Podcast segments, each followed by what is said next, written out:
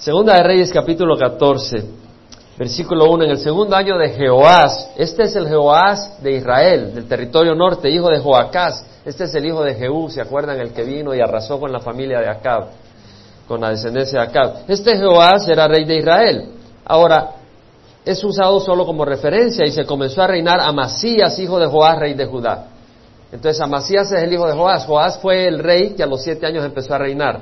¿Se acuerdan que Joyada el cuñado de él, el, esposo de su hermana, eh, bueno, la hermana fue que salvó a Joás de las manos de su abuela, porque su abuela quería acabar con toda la descendencia para ella reinar, ella era Talía. Vemos de que eh, Joyada, el sumo sacerdote, el cuñado, lo, lo, cuida por siete años y cuando tiene siete años lo nombra rey y este Joás es rey por cuarenta años y mientras Joyada fue sumo sacerdote y vivía, Joás fue un, fue un rey eh, fiel a Dios.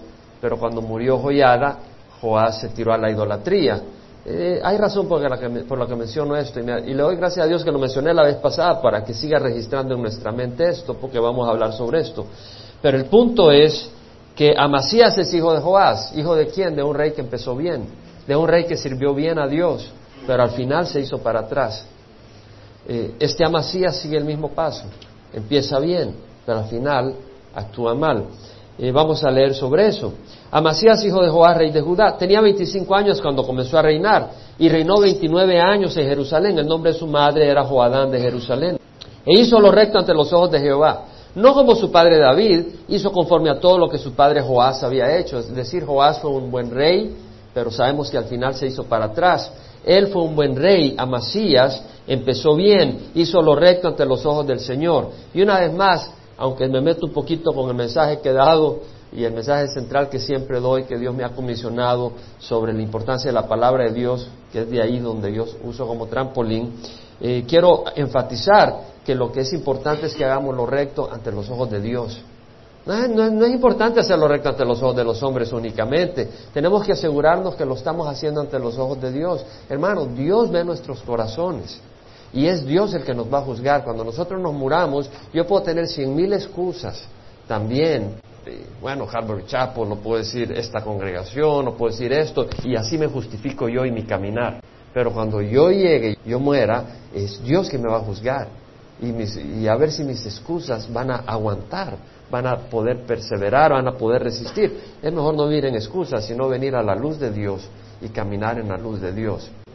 Es decir, lo que buscamos es hacer lo recto ante los ojos de Dios, es importante. Vemos que Él hizo lo recto ante los ojos de Jehová, solo que los lugares altos no fueron quitados, todavía el pueblo sacrificaba y quemaba incienso en los lugares altos, es decir, esos lugares donde el pueblo quemaba incienso para Jehová y hacía sacrificios para Jehová. Bueno, la ley mosaica decía que había un solo lugar para el sacrificio, que era el templo en Jerusalén. Sin embargo, vemos de que en estos lugares todavía ofrecían sacrificio a Jehová y vemos acá que Amasías no, no interfiere necesariamente. Sí, no fue como David. Bueno, David fue un hombre valientísimo. Es decir, cuando todo Israel estaba cobardándose, él se pudo enfrentar a Goliat. Eh, yo creo que muy pocos de nosotros tendremos la fe que tuvo David. Eh, realmente él tuvo una fe tremenda, tuvo una dedicación, una entrega tremenda. Uno puede oír de predicadores como Moody, como Spurgeon, o siervos de Dios, grandes siervos de Dios, y tú dices, bueno, tal vez yo no soy como ellos, pero si Dios dice que haces lo bueno ante los ojos de Dios, es una buena cualificación. Y es algo hermoso porque es la Biblia la que dice que eh, Amasías hizo lo recto ante los ojos de Jehová. Es algo bueno, no es, no es la opinión de hombres. Él tenía un buen, un buen empiezo, un buen comienzo. Ahora dice que una vez afianzado el reino en su mano, mató a los siervos suyos que habían asesinado al rey su padre. Es decir, habían matado a Joás. ¿Se acuerdan que Joás, los siervos de Joás lo asesinaron? Es decir, Joás estaba medio malherido y lo terminaron de matar.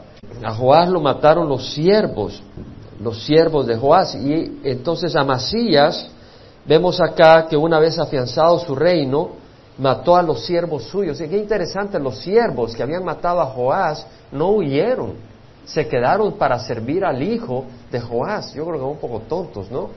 Es decir, han matado a Joás y se quedan ahí mientras su hijo Amasías reina. Yo creo que deberían de hueler de que el juicio viene para ellos.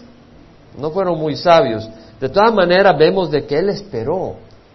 Aparentemente estos siervos tenían bastante poder político, porque dice la palabra del Señor de que Amasías esperó hasta afianzar el reino en sus manos para hacer justicia. Entonces vemos que fue un hombre prudente, fue un hombre sabio y además eliminó la maldad, porque había que matar a los asesinos, no los iba a dejar así ya libres. Entonces vemos que es un hombre que, que tiene lógica acá. Ahora dice, a los hijos de los asesinos no les dio muerte, conforme a lo que está escrito en la ley de Moisés, no matarás a los a los padres por los hijos, ni le darás muerte a los hijos por los padres, sino que cada quien morirá por su propio pecado. ¿Qué es lo que está diciendo? Está diciendo de que este hombre eh, sí mata a los asesinos de su padre, pero no se venga al punto de matar a los hijos de los asesinos, porque sabemos de que generalmente los hijos tendrían a vengarse. Si tú matas a alguien porque fue asesino de tu papá, probablemente los hijos van a venir y se van a vengar contra ti, porque le mataste a sus papás. Es un ciclo. Eh, pero sin embargo, como la Biblia dice que no había que hacer eso, en el Antiguo Testamento, en la ley mosaica, vemos de que Amasías no mata a los hijos de los asesinos, se encomienda a Dios realmente. Dios me va a proteger. Vemos que empieza bien. Temeroso, conocedor de la palabra de Dios. Y era valiente, dice que él mató a diez mil de Edom en el valle de Sal. El valle de Sal está abajo del mar muerto, del mar salado. Y dice que ahí mató a diez mil y tomó a Sela. Sela es Petra, una ciudad fortificada que está en las rocas. Se requirió mucha valentía y poder para tomar esa, ciudad y la llamó Jotel hasta hoy. Ahora, si usted lee hasta ahí, usted cree que todo está bien, pero no está bien. Y de hecho no está bien desde el momento en que, si usted va a Segunda de Crónicas, ahí vamos a ir, capítulo 25. Segunda Crónica, capítulo 25, leemos un recuento sobre Amasías. Y el versículo 2 nos aclara un poco más. Aquí nos habla de Amasías que tenía 25 años cuando comenzó a reinar y, reinó por 29 años. Y que su mamá era Joadán. ¿Por qué menciona a su mamá? Porque este fue un buen rey porque su mamá fue buena mamá. Lo que nos está queriendo dar a entender. Pero vemos que dice que hizo lo recto ante los ojos de Jehová, aunque no de todo corazón. Acuérdense una característica de David. Tenía un corazón que agradaba a Dios. No era solo el esfuerzo, sino que él sirvió a Dios con pasión, de todo corazón. David arriesgó su vida para pelear contra los filisteos. David siempre peleó contra el enemigo. David anduvo luchando, peleando guerras y expandiendo la nación de Israel. Tuvo pasión por Dios. David fue un hombre de Dios que vivía para ver al pueblo de Dios bendecido y que vivía para ver el nombre de Dios honrado y glorificado. Él no podía aceptar que ofendieran al nombre de su Dios. Un hombre con pasión. Vemos entonces que cuando dice Segunda de Reyes de que hizo lo recto ante los ojos de Jehová, pero no como David, lo que nos está dando a entender, y aquí nos lo clarifica según de Crónicas, pero no de todo corazón.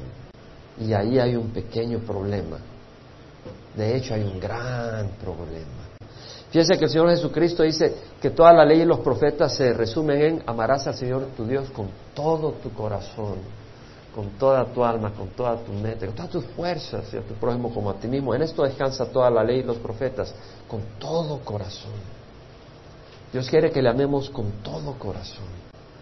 Vemos en el versículo 5 que dice, Amasías Sí, venció, mató a diez mil en el valle de Sal.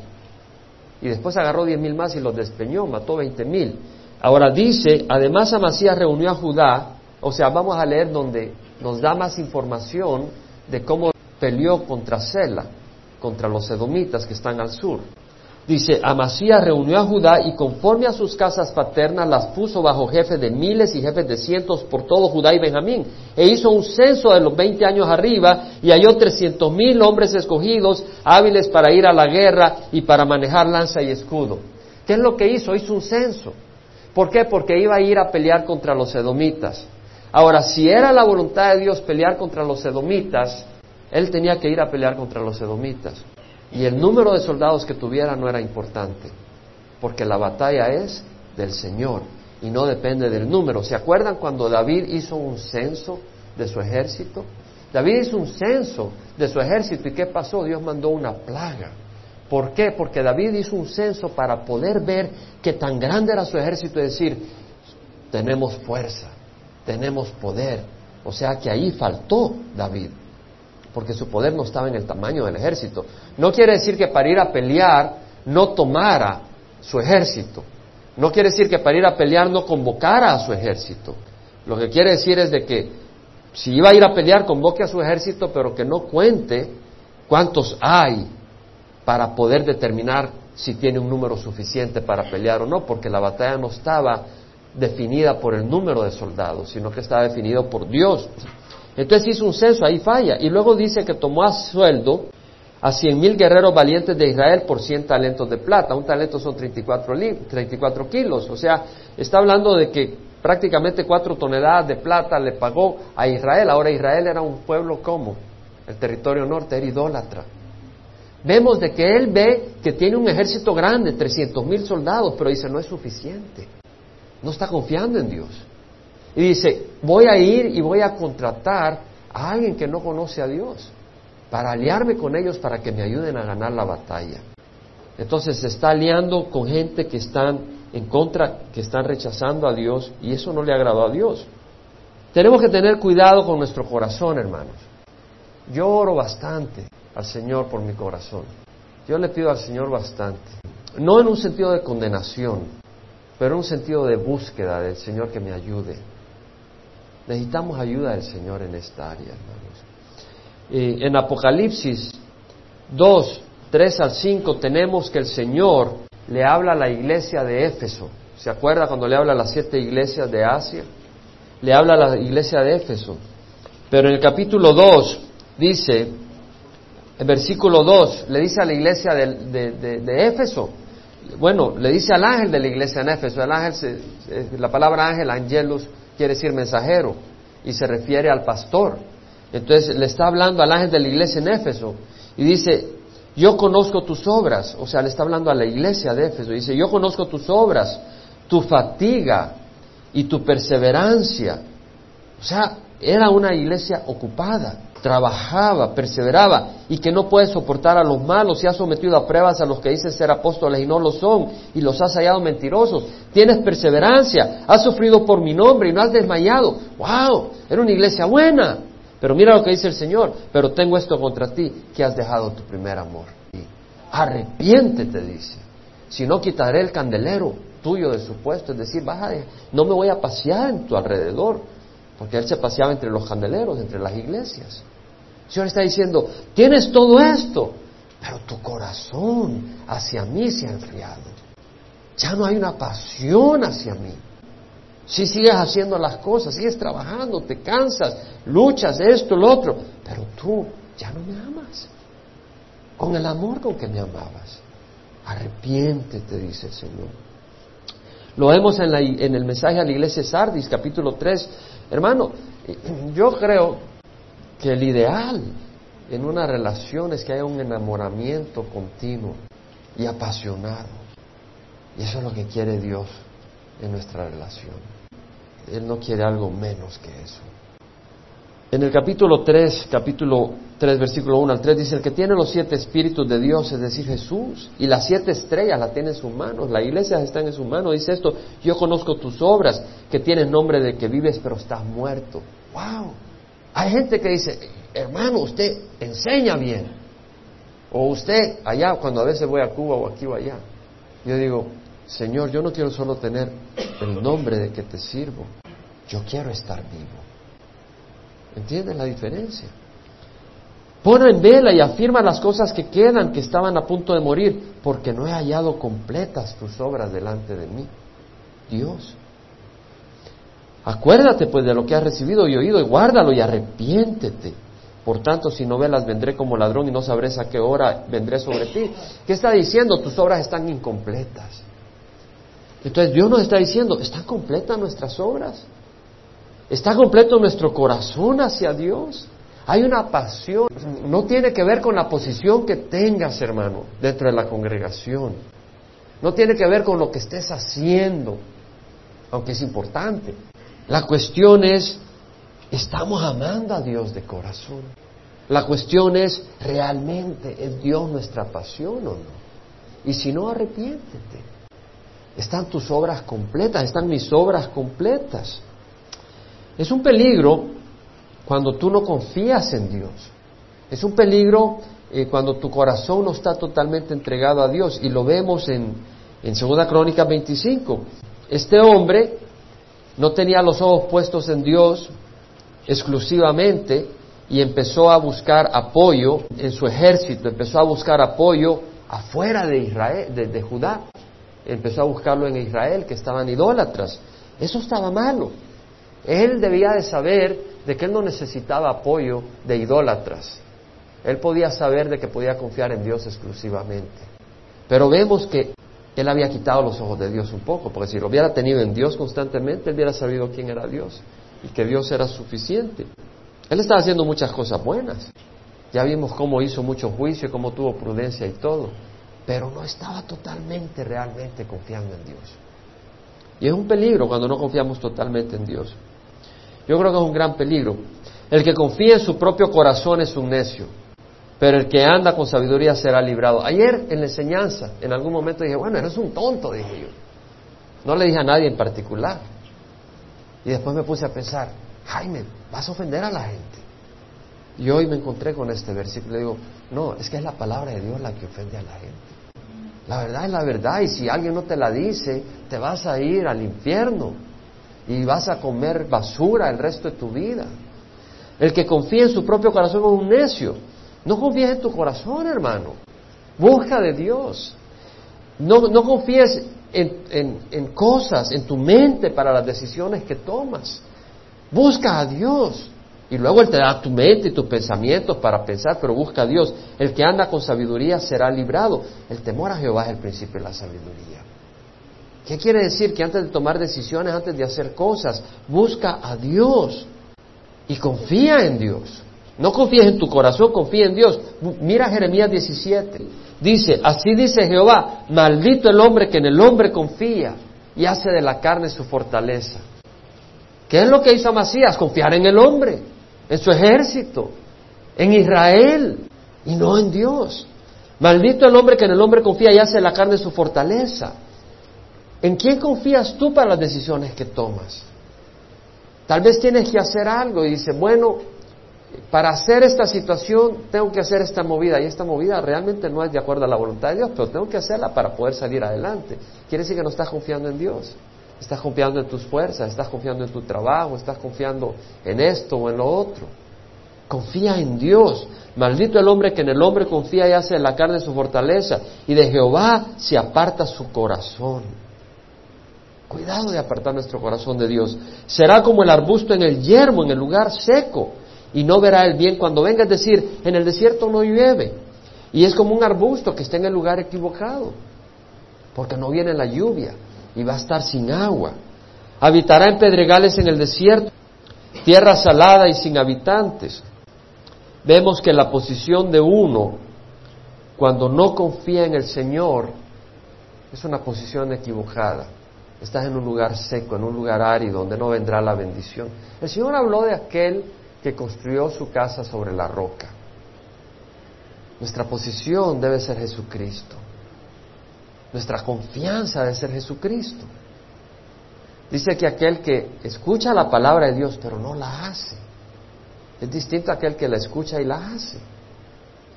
Entonces aquel que la hace es aquel que está confiando exclusivamente en Dios. Aquel que no la hace es porque eh, escucha la palabra pero tiene sus artimañas para poder salir adelante y no está descansando en Dios exclusivamente. Entonces el que construye la casa, aquel que escucha la palabra de Dios y la obedece, es como aquel que construye su casa sobre una roca. Dice que viene la lluvia y vinieron los torrentes y soplaron los vientos y vinieron los grandes huracanes que azotaron la casa. Pero la casa no se cayó porque estaba construida sobre la roca. Pero aquel que construye su casa sobre la arena, aquel que escucha la palabra pero no la obedece, es decir, no está confiando, sino que está confiando en sus propias artimañas es aquel que construye la casa sobre la arena. Y viene la lluvia, y vienen los torrentes, y azota el viento, y, el huracán avienta contra la casa, y se desploma. con gran destrucción. Entonces, eh, tú puedes confiar en tus decisiones, tú puedes confiar en tu manera de vivir, en, tu, en las cosas tuyas, en personas. Puedes confiar en quien quieras. Y si no confías en Dios, tarde o temprano te va a fracasar. Tarde o temprano te va a fracasar. No dice la palabra del Señor. El Salmo 27, 8 dice, algunos confían en carros, otros en caballos, mas nosotros confiamos en el nombre de Jehová nuestro Dios. Ellos se doblegaron y cayeron, mas, nosotros nos hemos levantado y permaneceremos. Permaneceremos. Es una confianza. ¿Hay quien dio ese salmo? Fue David, aquel que tenía un corazón agradable a Dios. ¿En quién vas a confiar? Yo espero que el Espíritu, el Espíritu te está hablando. Yo espero que tú lo escuches. Porque yo tengo muchas áreas de mi vida que tengo que examinarlas ante la luz de Dios y saber en quién estoy confiando en esas áreas. ¿En Dios o en mis propias esquemas? Proverbios, perdón, Salmo 28, 7. Bendito sea Jehová, porque ha oído la voz de mis súplicas. Jehová es mi fuerza y mi escudo, en él confía mi corazón y soy socorrido. Por tanto, mi corazón se regocija y le daré gracias con mi cántico. Dice, he confiado con mi corazón, es otro salmo de David. En él confía mi corazón y soy socorrido. Y el punto es este. Dios nos lleva a situaciones de debilidad, donde o te desesperas o confías en Dios y dejas que Él actúe. Porque tú puedes actuar con tus propias artimañas. Tú puedes salirte de circunstancias con tus propias maneras. O confías en Dios y dejas que Él actúe. Pablo dijo, dada la extraordinaria grandeza de las revelaciones, por esta razón, para impedir que me enalteciera, me fue dado una espina en la carne, un mensajero de Satanás que me abofetee para que no me enaltezca. Es decir, Pablo había visto grandes cosas, había ido al tercer cielo, había visto la gloria del tercer cielo donde vamos a estar nosotros un día. Y estaba tan impresionado, no podía, ni palabras existen para explicar lo hermoso que era. Y Dios le mandó a un demonio. Ahí lo dice, 2 Corintios 12. Dios le mandó un demonio para que lo abofetee, no físicamente. Ahí lo dice. Léanlo. A los que no creen, dice. Para impedir que me enalteciera me fue dado una espina en la carne, un mensajero de Satanás, que me abofetee para que no me enaltezca. Dios no le mandó a un fulanito, le mandó a un mensajero de Satanás que lo abofetee. Los mensajeros de Satanás son demonios. No sabemos exactamente cuál fue la aflicción de, de Pablo, pero sabemos que Dios en su amor hizo eso. ¿Por qué? Porque a través de esa circunstancia Pablo estaba quebrantado. Y Pablo dice, acerca de esto tres veces he rogado al Señor para que lo quitara a mí, Pablo no quería estar ahí. Y él me ha dicho, te basta mi gracia porque mi poder se perfecciona en la debilidad. Por tanto, muy gustosamente me gloriaré más bien en mis debilidades para que el poder de Cristo more en mí. ¿Qué es lo que está diciendo Pablo? Que en esta situación débil yo pudiera irme, yo pudiera volver al Sanedrín, yo pudiera negar a Jesucristo, pero dice, no, yo lo que he aprendido, pudiera responder en la carne, pudiera darle un par de golpes a alguien, pero dice, no, he aprendido a dejar que Dios actúe. Entonces cuando soy débil, el poder de Dios se manifiesta y Dios actúa en una manera poderosa. ¿Qué es lo que vemos acá entonces? Que él estaba confiando en Dios cuando las cosas se ponían mal, cuando era difícil, cuando él estaba débil y no tenía manera de resolver las cosas, él dejaba que Dios obrara. Poder de Dios. Proverbios 3, 5, 7 dice, confía en Jehová con todo tu corazón, con todo tu corazón, y no te apoyes en tu propio entendimiento. Lo dice claramente el Señor. Reconócele en todos tus caminos y Él enderezará tus sendas. No seas sabio a tus propios ojos. Teme a Jehová y apártate del mal. ¿Qué es lo que nos está diciendo el Señor entonces? Que debemos de confiar en el Señor. ¿Necesitas dinero? No necesitas robar. Eso ya no es confiar en el Señor. ¿Necesitas dinero? Ok, voy a vender licor. ¿Soy cristiano? Sí, pero voy a vender licor. Porque así obtengo un poco de dinero. Si tú sabes que eso no le hace bien a nadie. O me voy a meter en este negocio. Me voy a meter a, voy a, tal vez alguna joven dice, voy a hacer algún comercial y voy a salir con ropa un poco explícita, pero con eso voy a obtener dinero y voy a ayudar a mis padres. Digo, ¿es eso confiar en Dios? Eso no es confiar en Dios. O necesito, tengo una situación acá y para salir de ella voy a trabajar tanto tiempo y no tengo tiempo para las cosas de Dios. ¿Es eso confiar en Dios? Eso no es confiar en Dios. O quisiera una posición más alta en mi trabajo y no me la dan. La verdad es que yo sé que fulanita o fulanito están haciendo esto y lo otro. Y vas a tu jefe y le cuentas el chambre para que le huele la nuca fulanito, fulanito y a ti te pongan esa posición más alta. ¿Es eso confiar en Dios? Eso no es confiar en Dios. Entonces, ¿en quién confías? ¿En quién confío? ¿En Dios? Entonces, mira lo que pasa en 2 Crónicas 25. Un hombre de Dios, versículo 7, vino a él diciendo, oh rey, ¿de dónde viene todo esto? De que Amasías peleó y, tuvo victoria contra los edomitas. ¿Se acuerdan? Y de ahí empezamos a decir que esa victoria no fue así nomás, que hubo un poco de, de complicación. Vemos acá que un hombre de Dios vino a él diciendo, oh rey, no dejes que el ejército de Israel vaya contigo, porque Jehová no está con Israel ni con ninguno de los hijos de Efraín. Ya eso debe haber sido suficiente para que Israel se arrepintiera al saber que Dios está diciendo de ellos, no vayan con, que, Judá no sea una con Israel, porque Dios no aprueba a Israel. Eso era momento para que Israel en ese momento doblara los días y dijera, perdóname Dios, yo quiero estar aprobado por ti, no quiero estar considerado como un cáncer. Pero ellos no se arrepintieron. Pero si tú vas, le dijo, le dijo a Masías, este hombre de Dios, hazlo, pero esfuérzate para la batalla, se lo dice sarcásticamente, porque Dios te derribará delante del enemigo, porque Dios tiene poder para ayudar y para derribar. Lo que está diciendo es, mira, no vayas con Israel, eso es un error, estás cometiendo un gran error. Pero si lo, si lo vas a hacer, más te vale que pongas todas tus fuerzas, mi amigo, porque vas a pelear contra Dios. Y de hecho, nada más de pasadita te cuento, Dios te va a acabar. Porque pongas todas tus fuerzas, no vas a poder contra Dios. Amasías dijo al hombre de Dios, ¿y qué hacer con los cien talentos que daba a las tropas de Israel? ¿Qué voy a hacer con la inversión? Ya hice esta inversión. ¿Qué le dice el hombre de Dios? Jehová tiene mucho más que darte que esto. ¿Sabes tú que Dios tiene más que darte que lo que has invertido en el mundo? Suéltalo. Jehová tiene mucho más que darte, tal vez no en más mujeres o más dinero o más hombres o fama o riqueza o lo que sea, sino algo mucho mejor. Vemos, sin embargo, que la preocupación de Amasías es, ¿qué voy a hacer con lo que invertí? Y tal vez alguno empieza a andar en algo malo o haciendo algo que no está tan sabio, pero ya invirtió. Si no es de Dios, déjalo. Metiste tal vez 10 mil dólares en un negocio y después te das cuenta que ese negocio no agrada a Dios. Déjalo. ¿Y qué voy a hacer con el dinero? Pues se va a perder.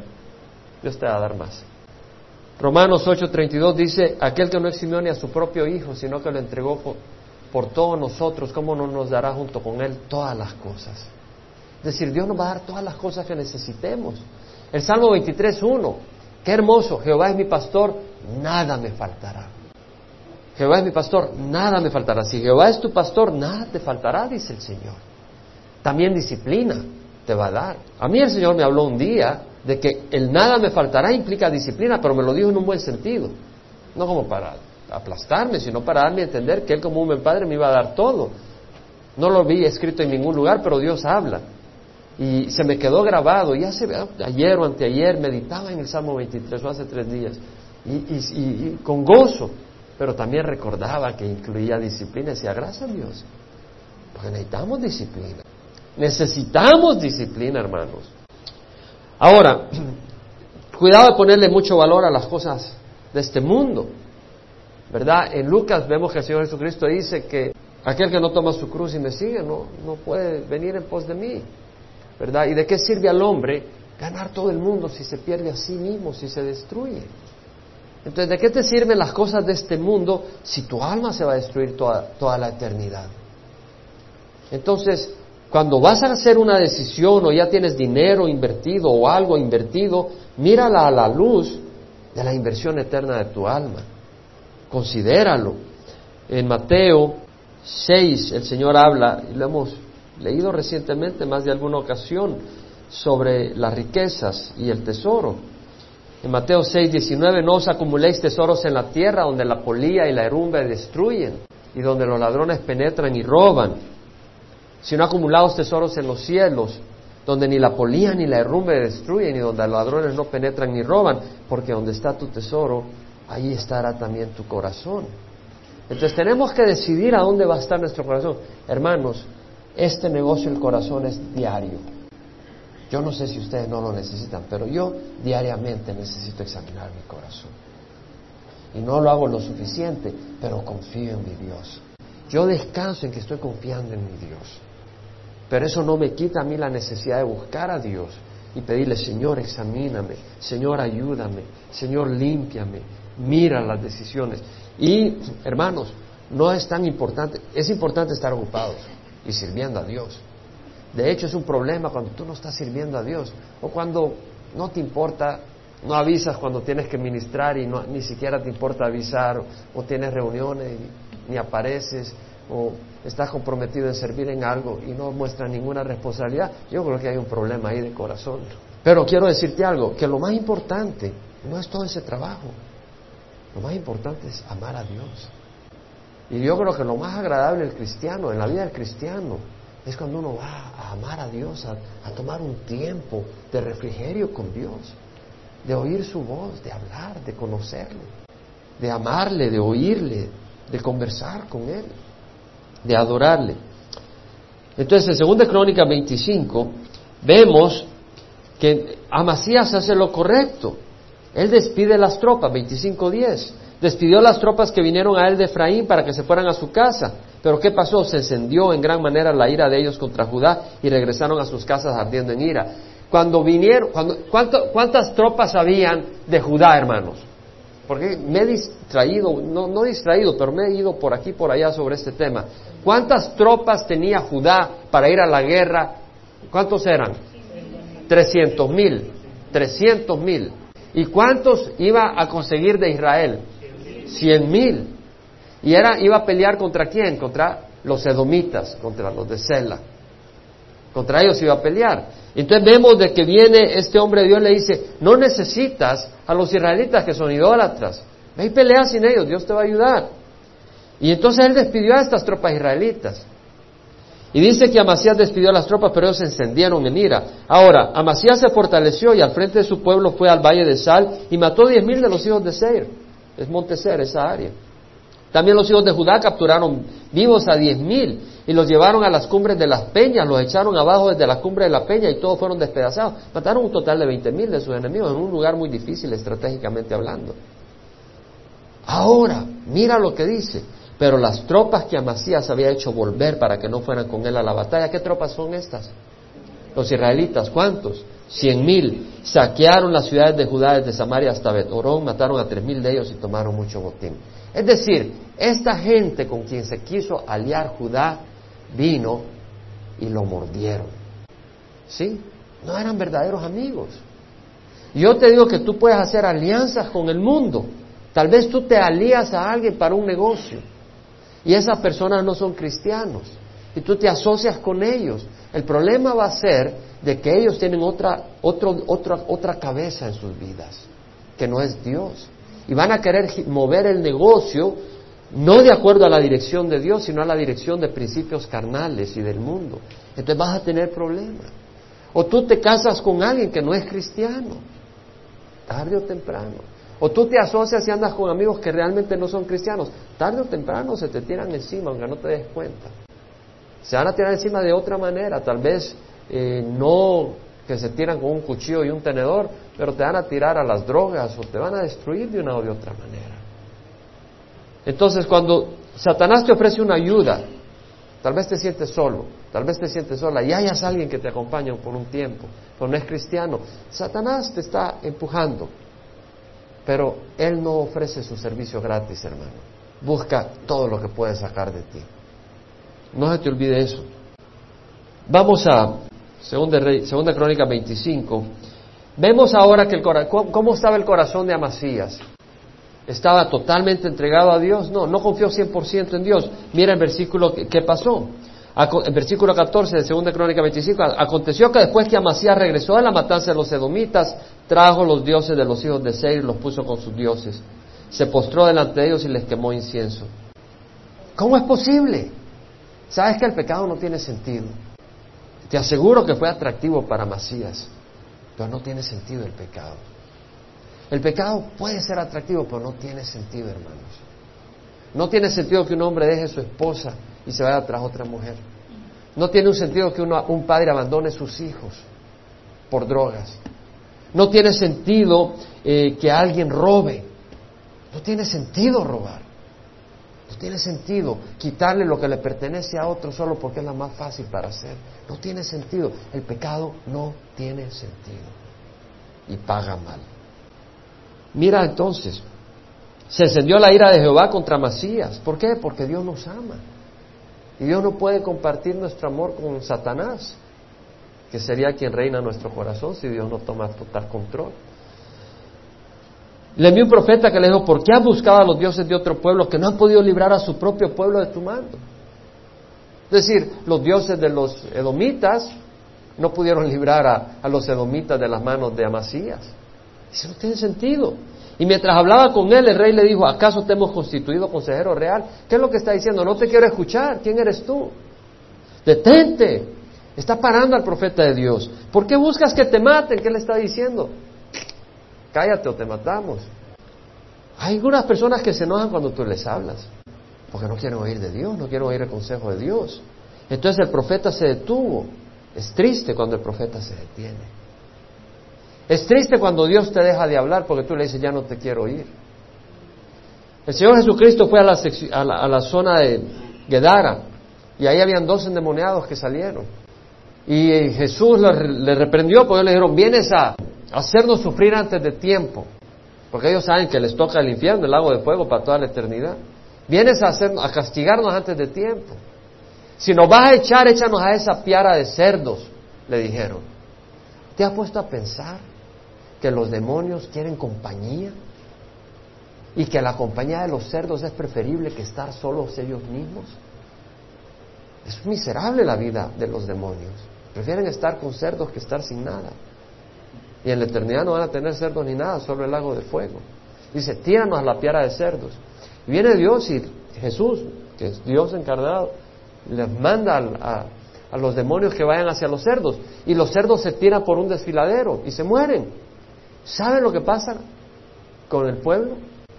Le pidieron que se fuera. Le pidieron a Jesús que se fuera, porque les había causado mucho problema.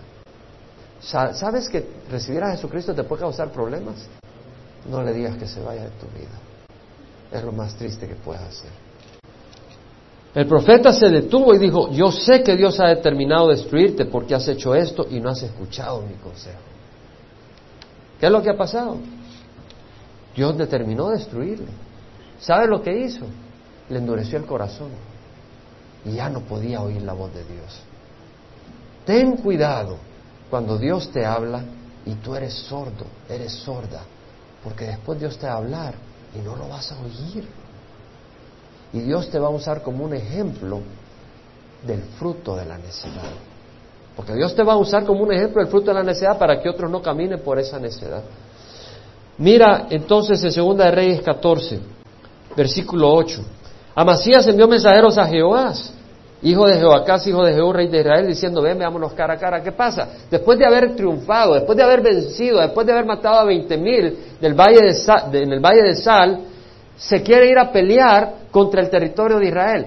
Hermanos, el poder de Dios es grande. Usted sabe, solo se lo comparto un poco, en, en mi mensaje que doy mucho sobre esto, siempre he mencionado que probablemente la razón por que Amasías iba a pelear con Jehú era porque quería reunificar el reino. No lo dice aquí en ningún lugar, pero me llamó la atención ayer, leyendo, el, ah, no ayer, anteayer, leyendo el comentario de Warren Wiersbe, menciona lo mismo. Lo que Amasías quería hacer era unificar el reino. Yo digo, no está en ningún libro. Yo estoy convencido, porque a mí Dios me dio un mensaje eh, ahora estoy dando una enseñanza que Dios me ha dado para ustedes, pero de aquí me ha dado un mensaje para dar a pastores y líderes a donde voy. Y ahí siempre en ese mensaje digo de que lo más probable es que lo que quería hacer Amasías era unificar el reino. Y no lo he visto escrito en ningún lugar. No lo digo como doctrina, pero lo he dicho. Y, y, me strike home, o sea, me tocó cuando leí que Warren Bisbee decía lo mismo. Y yo dije, Señor, es que cuando tu espíritu habla, tu espíritu habla. Y Espíritu está en medio de nosotros. Y tú me miras a mí y dices, bueno, ¿cómo va a hablar Dios a través de este hombre? Dios te va a hablar, porque la palabra de Dios es la palabra de Dios. Y yo sé que Dios habla a través mía, y como habla a través de ustedes. Tienes oídos para oír. Dios me habla a mí. Usted sabe que en este mensaje Dios hoy me habló a mí. Ahora que lo estaba exponiendo, Dios me habló algo a mí mientras lo estaba exponiendo, que no se lo expongo. Dios está aquí en medio de nosotros.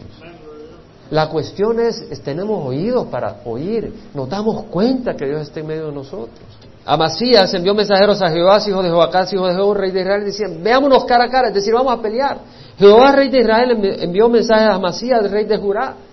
Jehová, cuando oyó que Amasías le dice, vamos a pelear, le manda a decir, caramba, el cardo que estaba en el Líbano le mandó a decir al cedro que estaba en el Líbano, dame a tu hija por esposa para mi hijo, pero en eso pasó una bestia y pisoteó el cardo te has enorgullecido, dando a entender que Amasías era un cardo, era una espina, y estaba vanagloriándose que quería que un cedro se casara con una espina.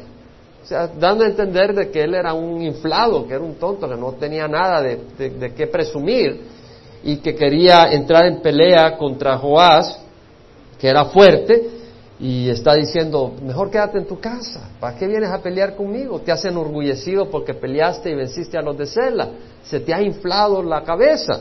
Bueno, no son las palabras que usa, pero eso es lo que equivale le dice, ciertamente has derrotado, versículo 10, a Edom y tu corazón se ha amanecido, disfruta tu gloria, quédate en tu casa, pues ¿por qué quieres provocar el mal de modo que caigas tú y Judá contigo? Pero Amasías no quiso escuchar. Y subió Jehová, rey de Israel, y él y Amasías, rey de Judá, se enfrentaron en Betsemes, que pertenece a Judá. Betsemes está a 15 millas al oeste de Jerusalén. El punto es que no quiso escuchar. Hermanos, yo espero que nosotros queramos escuchar. Dios puede usar a tus enemigos para decirte, tú eres un sinvergüenza. Y te lo dicen porque no les caes bien, pero tal vez tiene, tiene razón. Y tal vez debes de arrepentirte, ser un sinvergüenza. Yo no se lo digo a nadie en persona, no se lo estoy diciendo a nadie personal, pero lo estoy diciendo en una manera genérica. Tal vez alguien te dice, tú eres un, un orgulloso, y es alguien que te cae mal. Es alguien que no te lo dice por, por, por ayudarte, tú eres un orgulloso, te lo dice porque te desprecia, pero tal vez tiene razón. Y aquí hablo un poco del mensaje que siempre comparto, ¿verdad? Que fieles son las heridas del amigo, pero profusos los besos del enemigo. Yo espero, hermanos, que tú tengas el valor y el amor para compartir con aquel la verdad que necesita escuchar para su propia sanidad espiritual. Ahora tú sabes cuando te lo dicen por y te lo dicen por amor. Muy fácil ver la diferencia. ¿Te has dado cuenta? Aún dentro de la misma iglesia te pueden decir las cosas pero no te las dicen por amor. Hay que tener mucho cuidado. Pero yo espero que tengamos el amor y el valor a Dios, el valor en este mundo y el amor a Dios y el temor a Dios para decir lo que debemos decir cuando hay que decirlo. Ahora Macías no quiso escuchar. El Señor le habló por una mula a Balaam, ¿se acuerdan? El Señor profetizó a través de Caifás, Dios puede usar lo que quiera, pero él no quiso escuchar. ¿Tú estás queriendo escuchar hoy el mensaje que Dios tiene para ti? ¿Te está hablando Dios a ti hoy? Y subió Jehová, rey de Israel, y pelearon, se enfrentaron, y Judá fue derrotado por Israel, y huyeron cada uno a su tienda. Entonces Jehová, rey de Israel, capturó a Masías, rey de Judá, hijo de Joás, hijo de Ocosías, en Betsemes, y vino a Jerusalén, derribó la muralla de Jerusalén desde la puerta de Efraín hasta la puerta del ángulo, cuatrocientos codos, y tomó todo el oro, la plata, los utensilios que se encontraban en la casa de Jehová y en los tesoros de la casa del rey, también los rehenes, y volvió a Samaria. ¿Qué pasó? Vino, destruyó la muralla, 600, eh, perdón, 400 codos, que son 200 metros, 600 pies de muralla, y se llevó los tesoros, el oro, la plata, los utensilios. Vemos que el no contar con el consejo de Dios, el no escuchar la voz de Dios, causó que su rebaño fuera destruido, que su ejército fuera destruido, que los tesoros fueran robados. Tenemos que escuchar el consejo de Dios. No quiere decir que no vienen las tormentas, hermano. No quiere decir que no va a azotar el enemigo, pero hay de ti si no confías en Dios. Hay de ti si no estás escuchando el consejo de Dios en medio de las tormentas, porque entonces el enemigo se va a llevar los tesoros más preciosos. Los demás hechos de Jehová, cuanto hizo y su poder y cómo peleó con Amasías, rey de Judá, no están escritos en el libro de crónica de los reyes de Israel. Y durmió Jehová con sus padres. No quiere decir que se fue a dormir con sus papás, quiere decir que se murió. Es la manera de decirlo. Y, y fue sepultado en Samaria con los reyes de Israel. Y su hijo Jeroboam reinó en su lugar. Este es Jeroboam segundo. Le puso el nombre Jeroboam. Jeroboam fue el primer rey, una vez se dividió el reino, en, el, en Israel que introdujo la adoración a los becerros de oro en Dan y en, en, en donde Betel, gracias. Y Amasías, hijo de Joá, rey de Judá, vivió 15 años después de la muerte de Jehová, hijo de Joacá, rey de Israel. Los demás hechos de Amasías no están escritos en el libro de las crónicas de los reyes de Judá.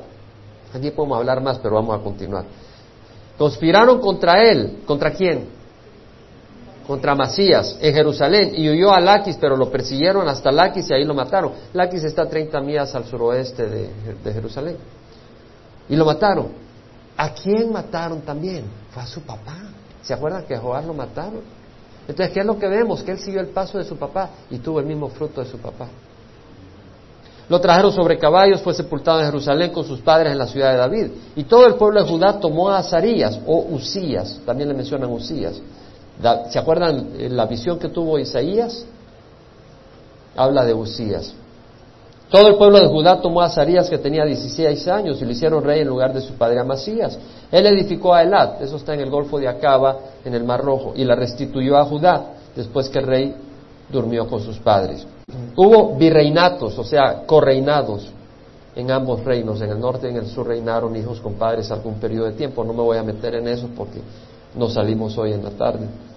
En el año 15 de Amasías, hijo de Joá, rey de Judá, Jeroboam, hijo de Joá, rey de Israel, comenzó a reinar en Samaria y reinó 41 años.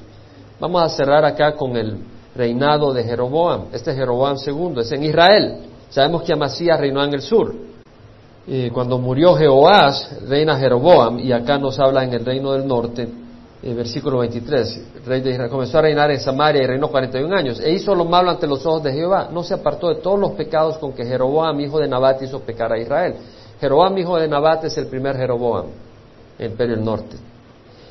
Él restableció la frontera de Israel desde la entrada de Hamat hasta el mar de Arabá, es decir, extendió su territorio. Lo extendió como había hecho Salomón. Fue poderoso conforme a la palabra que Jehová Dios de Israel había hablado por medio de su siervo el profeta Jonás, hijo de Amitai, que era de Gad Jefer. ¿Han oído hablar de Jonás el profeta? Jonás el profeta profetizó una profecía que le dijo a Jeroboam de que Dios iba a extender el territorio de Israel a las fronteras que había tenido Salomón. Jehová había visto la aflicción de Israel, que era muy amarga, pues no había siervo ni libre ni nadie que ayudara a Israel. Vemos que Dios ayuda a Jeroboam, a este rey idólatra, a fortalecer Israel. Pero Jehová no había decidido borrar el nombre de Israel debajo del cielo y lo salvó por mano de Jeroboam, hijo de Joás. ¿Por qué? Porque lo merecían. No. Dios estaba haciendo. ¿Saben lo que son patadas de ahogado? Es cuando uno hace lo último para salir adelante. Dios estaba haciendo lo posible para mostrar amor y misericordia a Israel. 50 años después los arrancó de Israel para siempre, a través de los asirios. Cuando digo para siempre es un término relativo, porque sabemos que regresarán a reinar sobre Israel.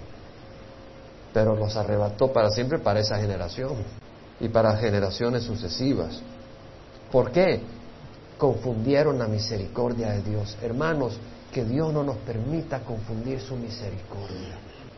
Que Dios no nos permita confundir su tolerancia Muchas veces su tolerancia son patadas de ahogado de un Dios, perdóneme la expresión. Lo estoy queriendo decir, son, el esfuerzo máximo que puede hacer Dios a último momento para salvarte de la destrucción que viene. No lo ignoremos.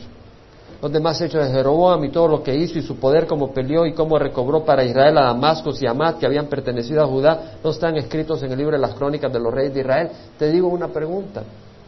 ¿A dónde crees que está Jeroboam? Yo no creo que la hizo al cielo, a menos que se haya arrepentido a último momento. Sí, Dios le dio misericordia, Dios le dio victorias, pero eso no te garantiza entrada al cielo. Eso solo muestra la misericordia de Dios. Y durmió Jeroboam con sus padres, con los reyes de Israel, y su hijo Zacarías reinó en su lugar. Nos paramos, hermanos, y cerramos. El Señor nos habla a través de su palabra. A mí me habla de cuidar mi corazón. Yo espero que también a ti te hable de cuidar tu corazón. Me habla de examinar mi corazón.